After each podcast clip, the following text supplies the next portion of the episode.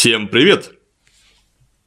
Сегодня мы сделаем маленькое отступление от нашей серии роликов «Рождение революции». Назовем это не отступлением, а приложением к серии роликов «Рождение революции». Хотелось бы сегодня поговорить о собственности и связанной с этим понятием справедливости.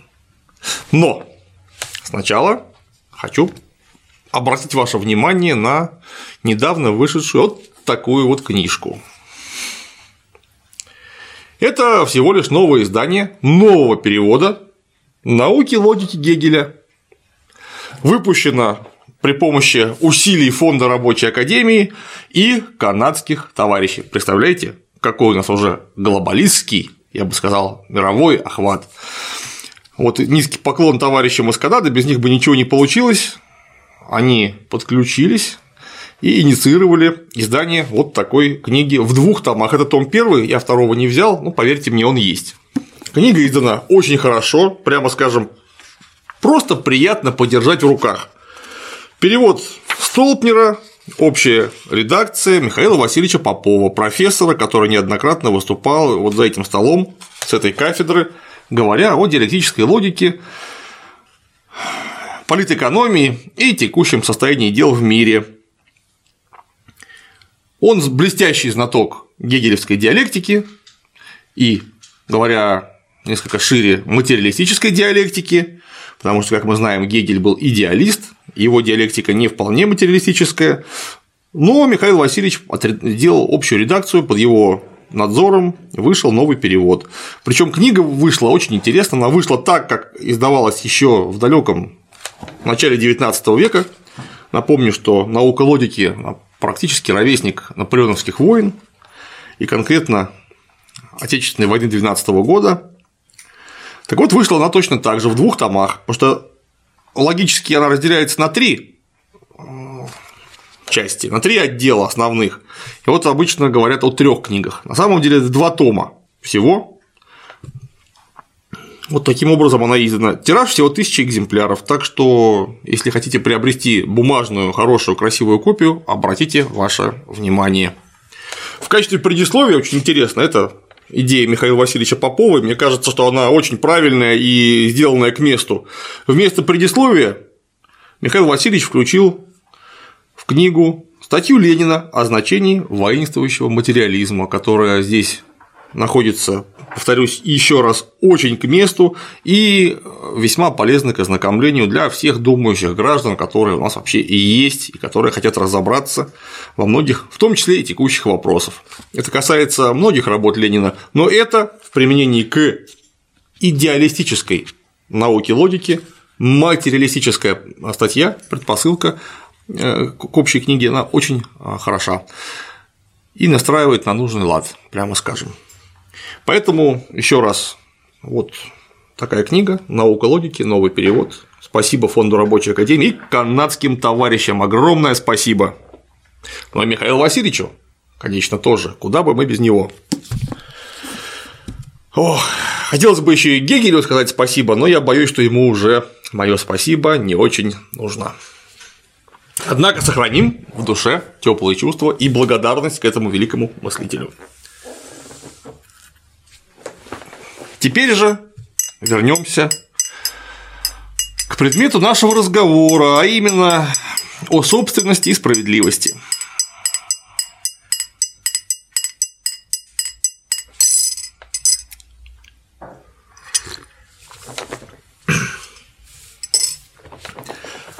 Мы можем часто слышать, что справедливость – понятие относительное. И это замечание совершенно справедливо. Справедливость справедливо. Как-то я не, не тонко сейчас а, пошутил. Но это была, в общем-то, и не шутка, потому что в самом деле это понятие относительное.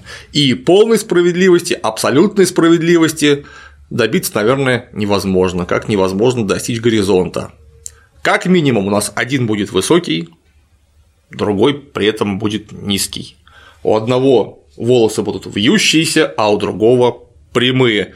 Вот этим двум гражданам, точнее гражданину и гражданке, природа дала пятерых детей, а этому всего лишь одного.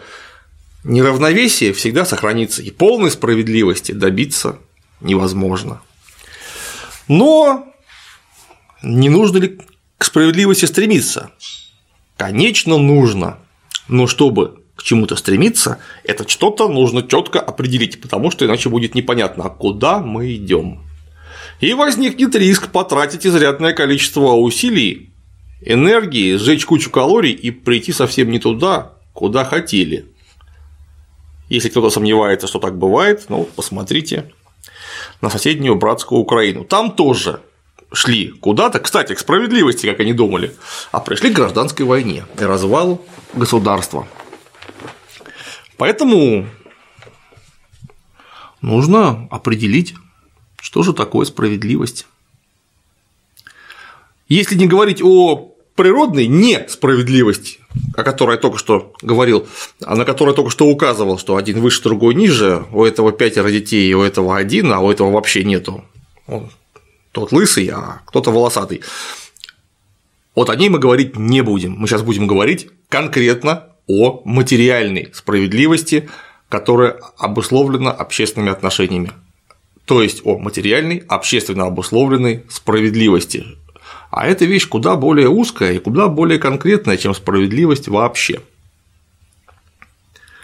Вполне очевидно, что такая общественно обусловленная справедливость – это всего лишь равновесный доступ к материальным результатам общественного производства. То есть так, что каждый член общества имеет более или менее равный доступ к этим самым результатам. И чем более равный доступ он имеет, тем более справедливо устроено общество, тем больше справедливости у нас на дворе. Вполне понятно, что это тоже очень далекая и, прямо скажем, труднодостижимая цель, но в ее сторону идти надо. И идя в сторону справедливости, мы же должны понять, какие пункты какие контрольные точки мы пройдем. И первая точка, безусловно, первая контрольная точка – это размеры материального результата общественного производства. Сколько элементарно произведено. То есть, чтобы обеспечить кому-то более-менее или совсем равный доступ к материальным благам, производимым обществом, нужно, чтобы общество эти материальные блага элементарно производило, ну или добывало каким-то иным путем.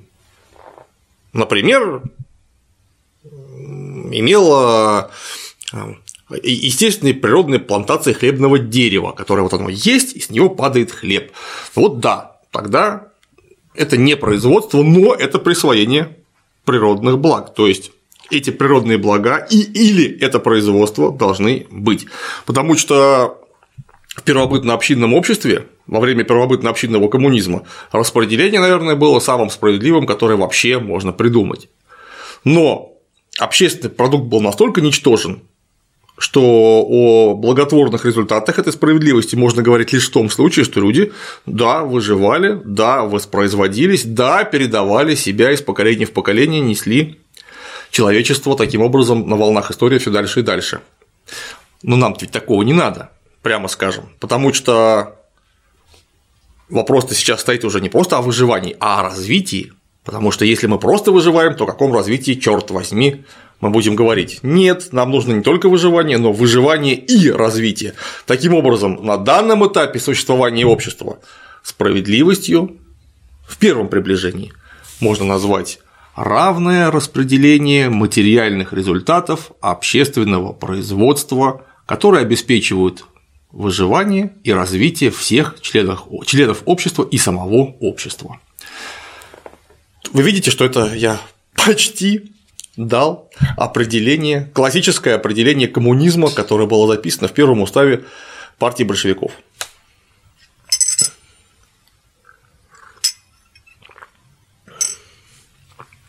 Но это всего лишь первая контрольная точка, о которой нужно поговорить.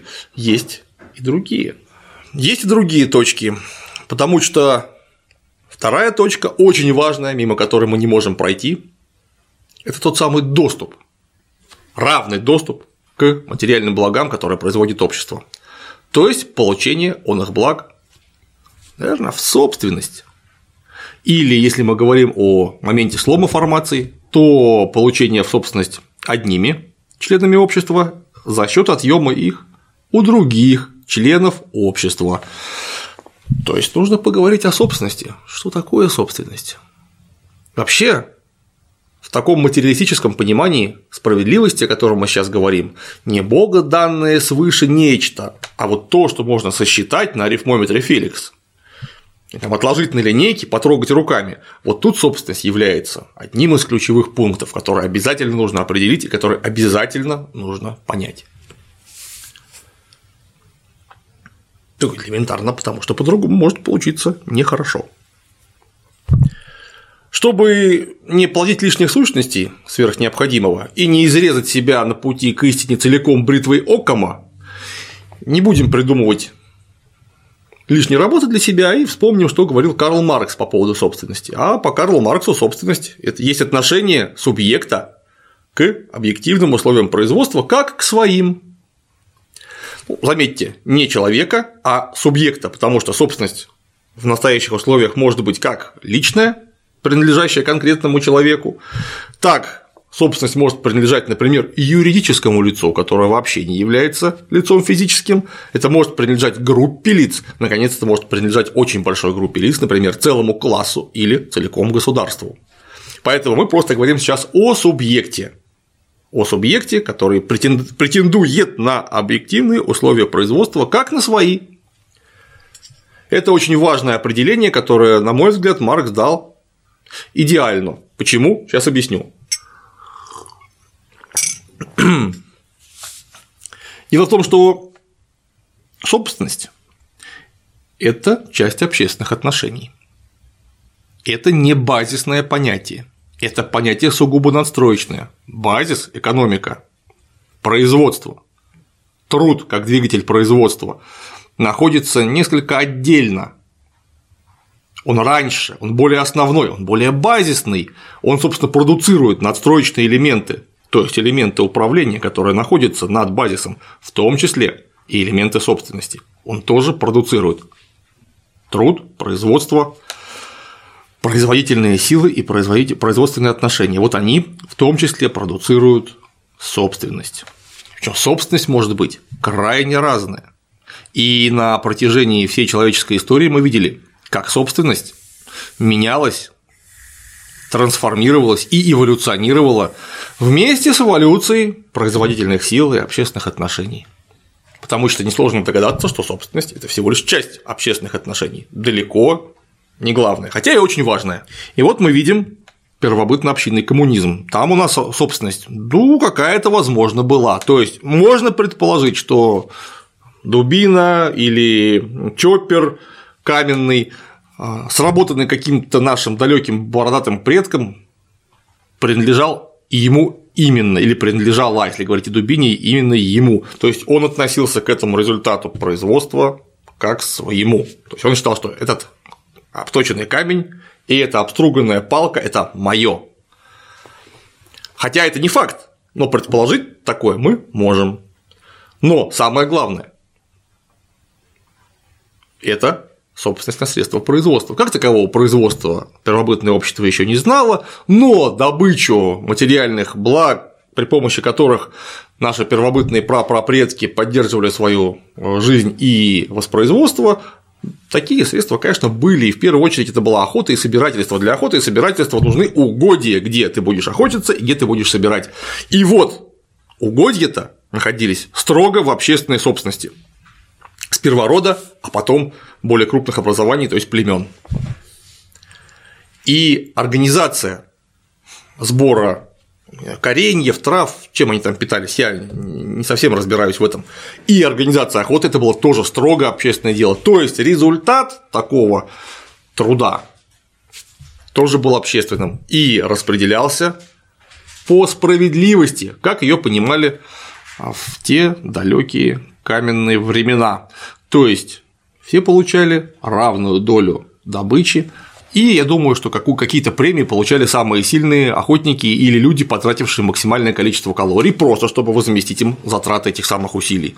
Или вознаградить за совершенные подвиги, которые пошли на благо общества. Вот таким вот образом это происходило. То есть о личном присвоении результатов, которые продуцируют эта самая собственность, мы говорить в это время не можем. Но так как мы уже говорили, технический прогресс находился на очень низком уровне, то с шагом прогресса у нас прогрессировало и понятие собственности при следующей формации при рабовладении, которая, собственно, дала нам цивилизацию в ее изначальной итерации, вот при рабовладении у нас впервые появляется вполне специфическая форма собственности. Это личная собственность на средства производства. То есть средством производства в это время самым главным был человек, Точнее говоря, не совсем человек, а раб, очеловеченный труд, ходящий инструмент. И зависимость раба от господина или, например, от государства, потому что возможно и э, возможно говорить и об институте государственных рабов. Вот их зависимость и являлась главной формой собственности, которая производила основную часть материальных благ, таким образом являясь материальным экономическим базисом общества. И совершенно неважно при этом, кто владел какой-нибудь ассирийской империи э, красивым тканным шейным платком. Возможно, кто-то и владел красивым тканным шейным платком, а вы знаете, возможно, и не одним, как минимум, человек или женщина, которые умеют ткать, шить и вышивать, могли себе этих платков нашить не один, а 21. То есть, это не есть общественно обусловленная собственность, которая влияет хоть на что-то влияла на что-то собственность на средства производства, то есть на рабов, которая гарантировалась общественными отношениями. То есть раб принадлежал тому или иному индивидууму или тем или иным коллективным субъектам только потому, что общественные отношения позволяли это сделать институционализировав такие отношения в закон. Отсюда третья контрольная точка, которую мы должны пройти по дороге к справедливости, к понятию того, что такое справедливость. Закон – это воля господствующего класса, возведенная в ранг обязательного. Это и есть закон. То есть господствующий класс времен рабовладения продуцировал такие отношения в обществе, что владеть человеком как инструментом, как скотиной считалось совершенно нормальным делом. И так как все общество было с этим согласно, такая форма собственности имела право на жизнь. Не потому, что кто-то написал закон и издал его, например, на глиняной табличке, как знаменитый закон о Хамурапи или закон 12 таблиц в Древнем Риме – это законы появились потому, что производительные силы сложили поверх себя вполне конкретную форму общественных отношений. И только поэтому стали возможны закон 12 таблиц, закон Хамурапи, закон Моисея, который он вытащил с горы Седа и так далее, и так далее, и так далее. Это вещи сугубо вторичные, хотя и, безусловно, очень важные. И вот рабовладение пало, и мы видим, как э, после V века нашей эры расцвело феодальное право. По крайней мере, сначала в Европе, ну а, видимо, с некоторым отставанием и практически во всем остальном мире, со своими местными, конечно же, специфическими чертами. И что мы видим? А все то же самое. У нас есть право собственности на нечто, что не влияет на общественные отношения. Например, у крестьянина есть свой посох, своя сума, и жена или мама сшили им очень красивую, может быть, даже не совсем дешевую рубашку. И крестьянин относится к этим результатам материального общественного производства как к своим. То есть оно принадлежит ему. Но при этом крестьянин, свободный крестьянин или частично зависимый крестьянин феодальной эпохи владеет главным, он владеет средствами производства. То есть он живет на земле и обрабатывает ее при помощи сахи, лошади, но результаты своего труда он вынужден отдавать феодалу, который его защищает, или, не защищая в свободное от феодальной работы время, может принудить его отдать результаты своего труда силой, то есть это очередная форма внеэкономического принуждения, точно так же, как это было в рабовладельческую эпоху. Но при этом новая формация стала больше справедливости, чем было раньше. И это дело не только в том, что вдруг не стало рабов, рабы оставались. И дело не только в том, что кто-то получил право собственности, дело в том, что к общественным результатам материального производства вдруг получил, получило доступ большее количество людей, чем было до того. То есть на один шажок, может быть, поначалу и очень небольшой, но человечество приблизилось к справедливости. Той самой, которая была утрачена вместе с первобытно-общинным способом производства и добычи ресурсов.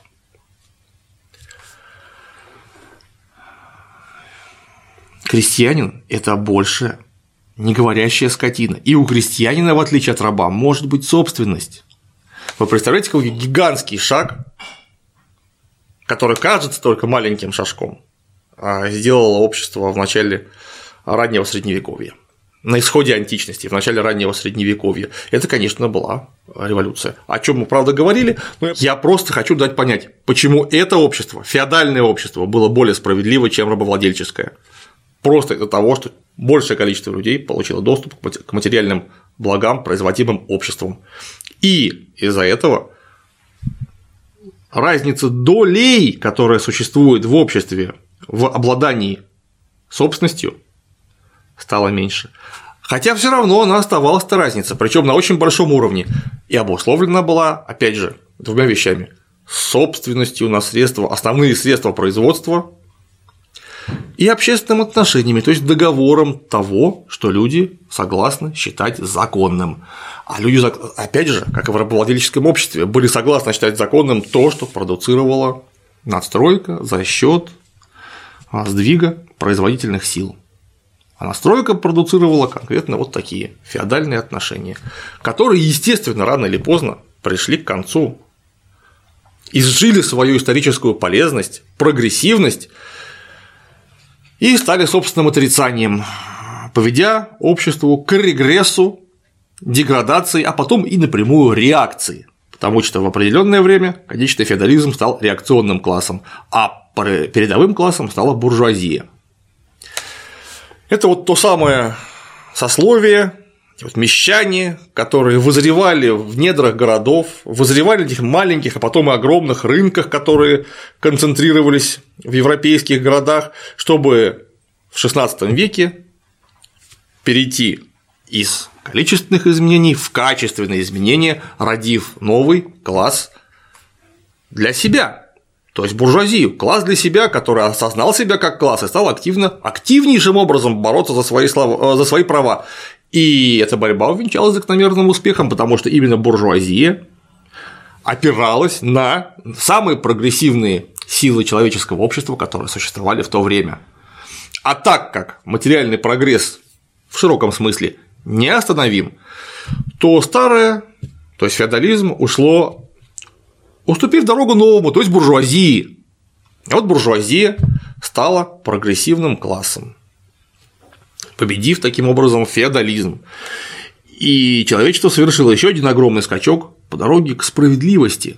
Он кажется маленьким, но он еще больше, чем от рабовладения к феодализму, потому что больше никто не мог считаться зависимым по рождению.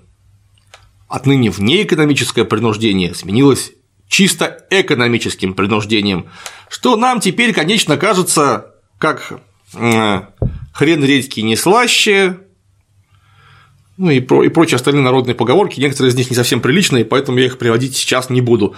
Не тот у нас формат диалога. Но тогда это был скачок. Потому что теперь рабочий поступал на работу не потому, что его палкой туда загоняли, а потому что он явился свободным актором общего рынка, где товаром стало все, в том числе и способность к труду. Таким образом, продавая свою способность к труду, свою рабочую силу, рабочий выступал таким образом продавцом на рынке. Это, конечно, очень упрощенно, но чтобы не углубляться в дебри, в которые мы углубляемся в роликах про революцию, пока скажем так. И за счет этого разница в материальном доступе к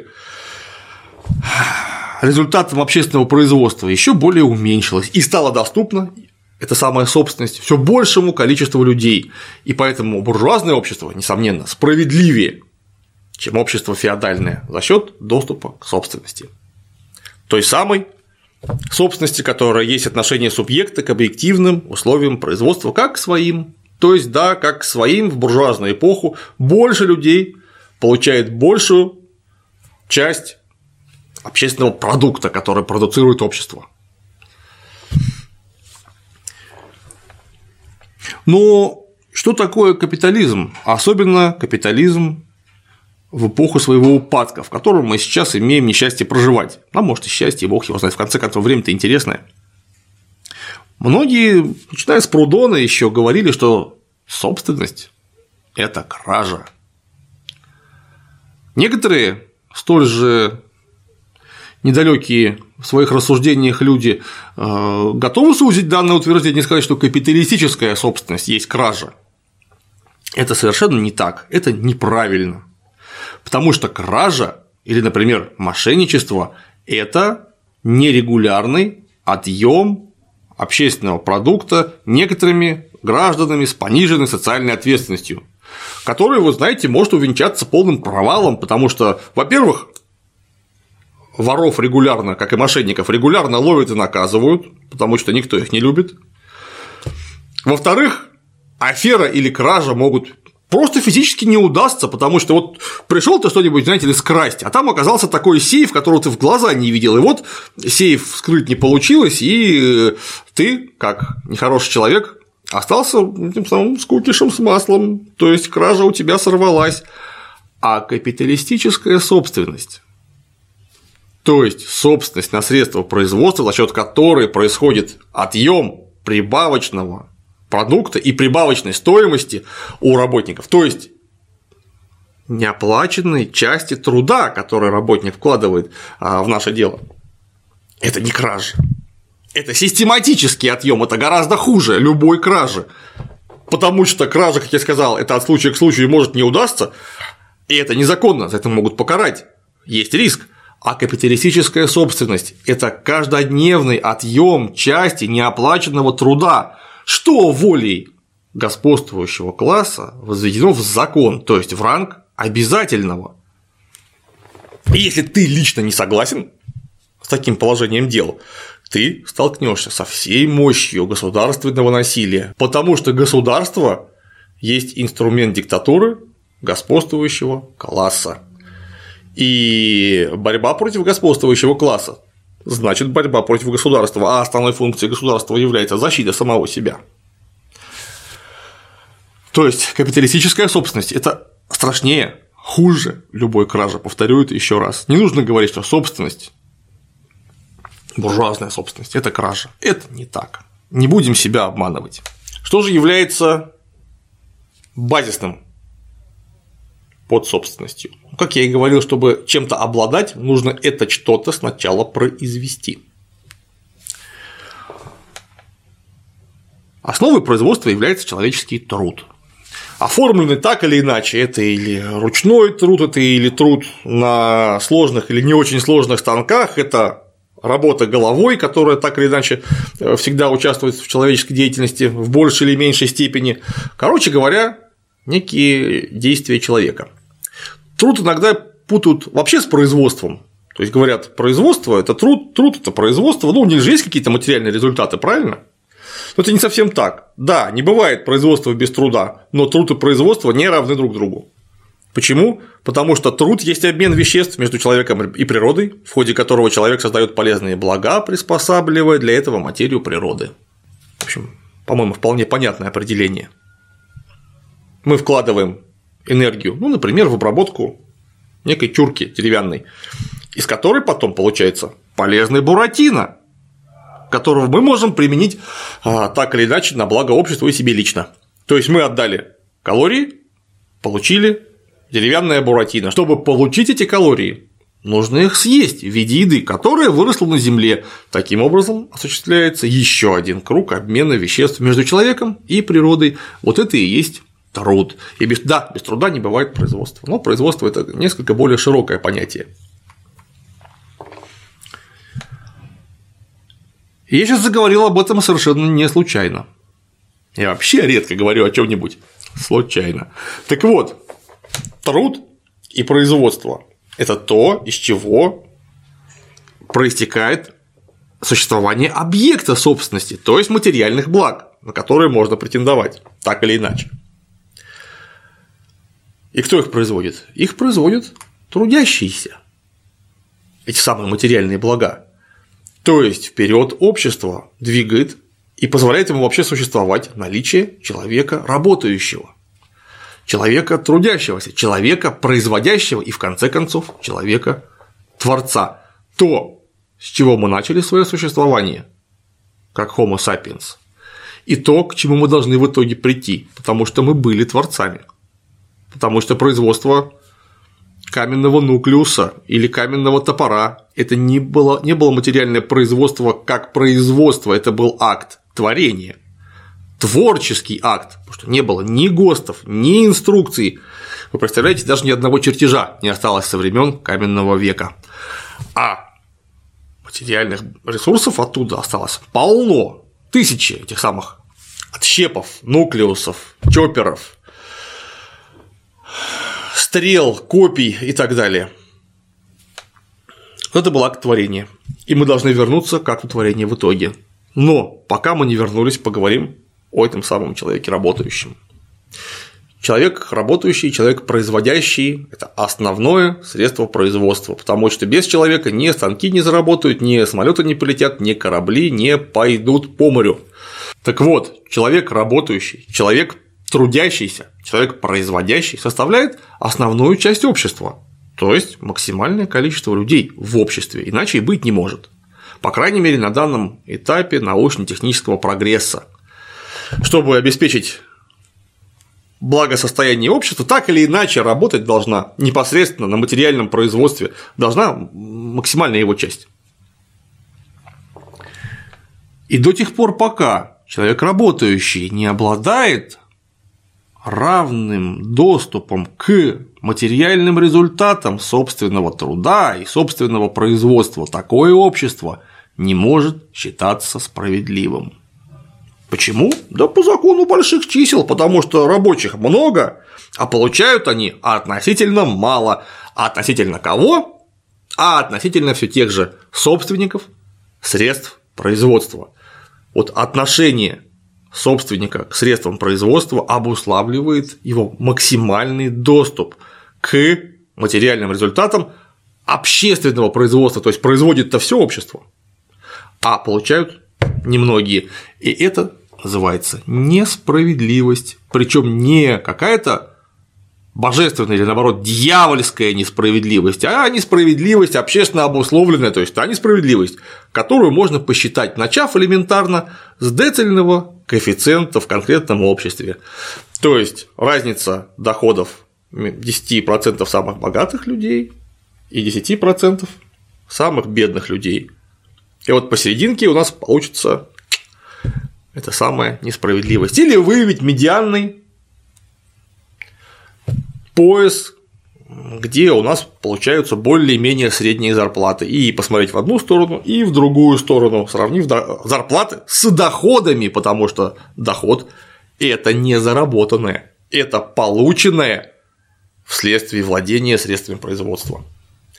Вот такое общество несправедливо. И так как от несправедливости у нас страдает, да-да, именно страдает, я не оговорился, и это не пустые слова, страдает большая часть общества, то движение к максимальной справедливости для большей части общества является объективным, природным процессом, который произойдет неизбежно. И это происходило уже не раз в истории человечества и произойдет еще. И вот тут-то, вот именно в этот момент можно говорить о относительной справедливости, когда для кого-то справедливости будет мало, будет недостаточно или не будет ее вообще. Ну, просто потому что если у собственника средств производства эти средства производства отнимут, для него это будет, конечно же, жестокая несправедливость, потому что лично он, вот данный конкретный взятый мистер X, может быть очень хорошим человеком, настоящим рачительным хозяином, двигателем производственных процессов, организатором он их и вообще трудягой. И у него возьмут и отнимут его законную собственность. Ну просто потому что закон, повторюсь, это воля господствующего класса, возведенная в ранг обязательного, а господствующий класс сменился. Если этот господствующий класс в разы, а то и на порядке больше, чем тот, что был, таким образом доступ к материальным результатам общественного производства распределяется все шире, то есть он справедливее. И для этого можно пойти на любую несправедливость в отношении узкой прослойки людей, потому что благополучие миллиарда всегда ценнее благополучие миллиона. Это очень жестоко, но это, к сожалению, уже даже не экономический закон. Это биологический закон выживания вида, который важнее всего, потому что заложен у нас природно в наши инстинкты.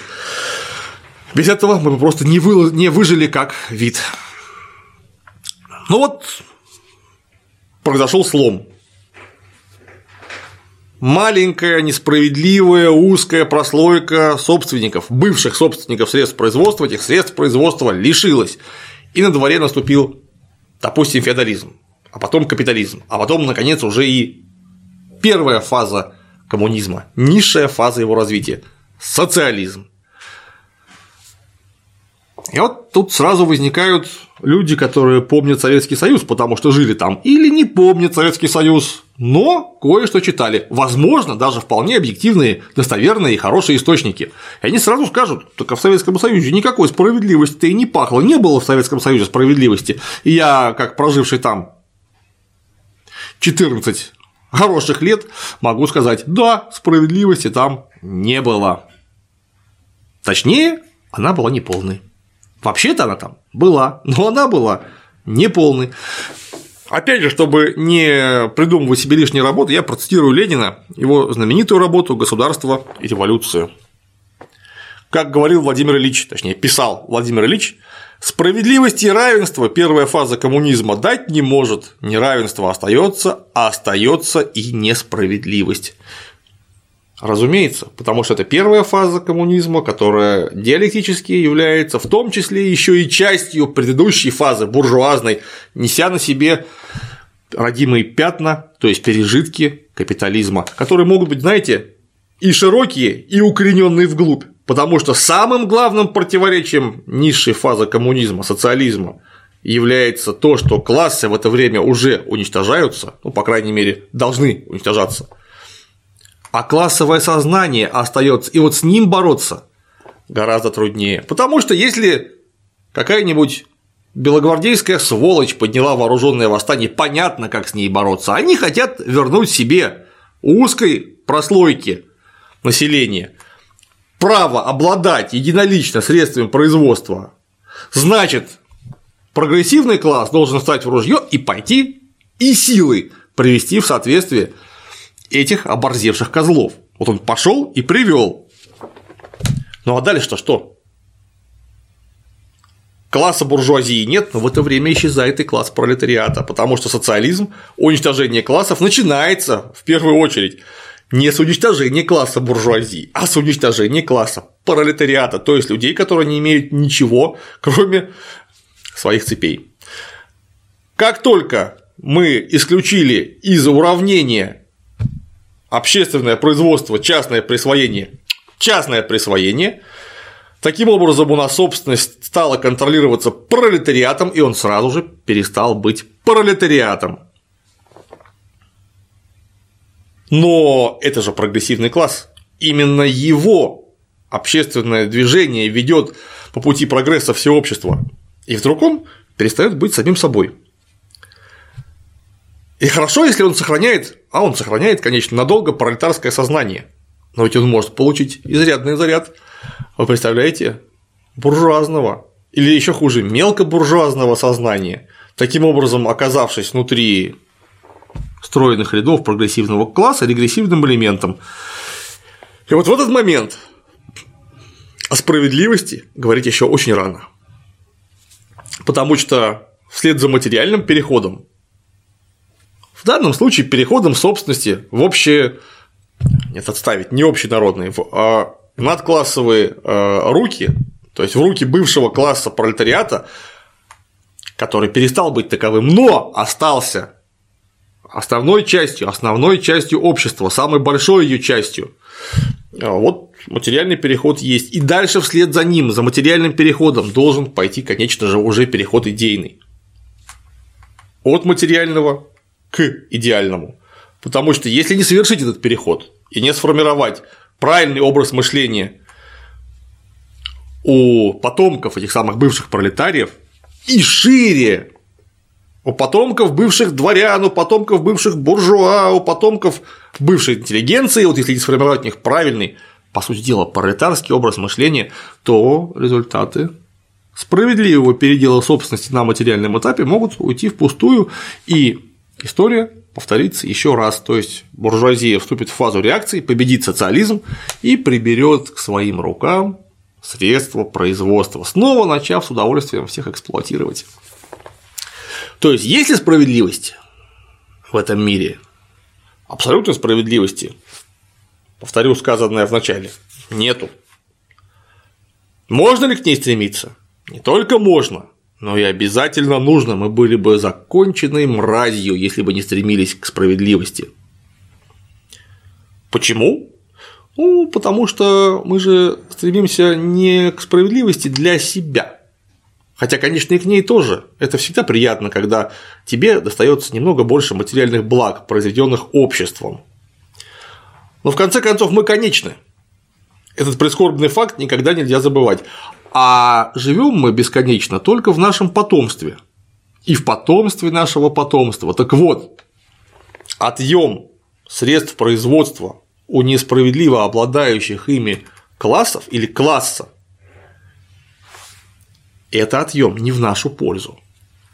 Это обеспечение жизни и развития, то, с чего мы начали, опять же, жизни и развития нашего потомства. Если мы не готовы подумать о очень близких от нас людях, близких хронологически, это о наших детях и внуках, то есть тех, с кем мы можем лично познакомиться при нашей жизни, Некоторые знакомятся даже, представляете, с правнуками.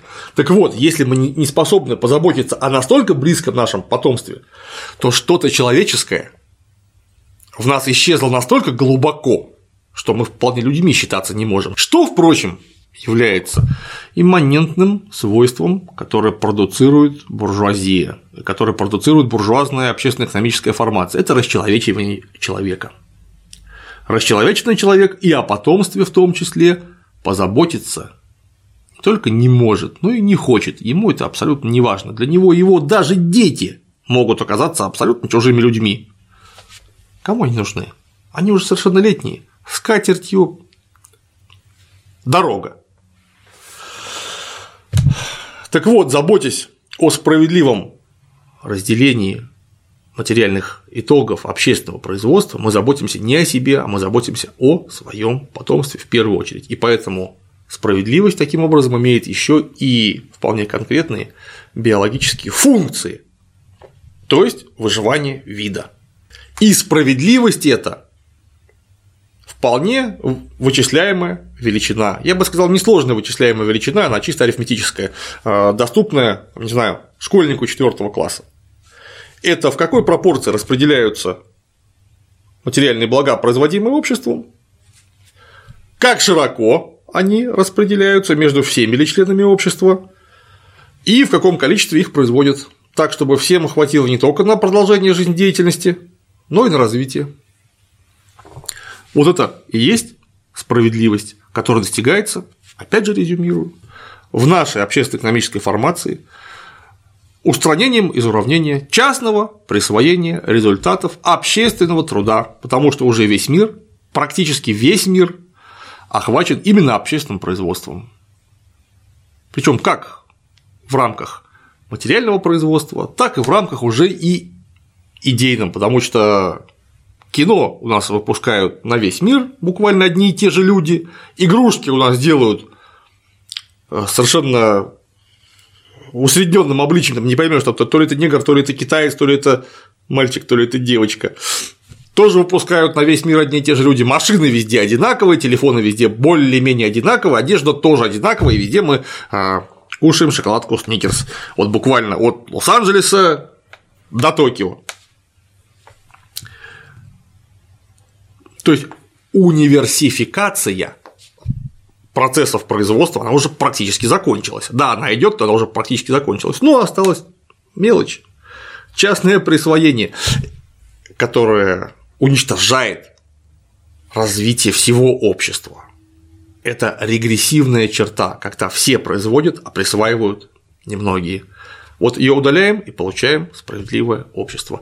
Это очень простая основа, на которой строится крайне непростая надстройка, в которой, я надеюсь, мы еще попробуем пожить и попробуем решить многие непростые задачи, с которыми не справились наши недалекие предки в Советском Союзе. На сегодня все. Всем пока.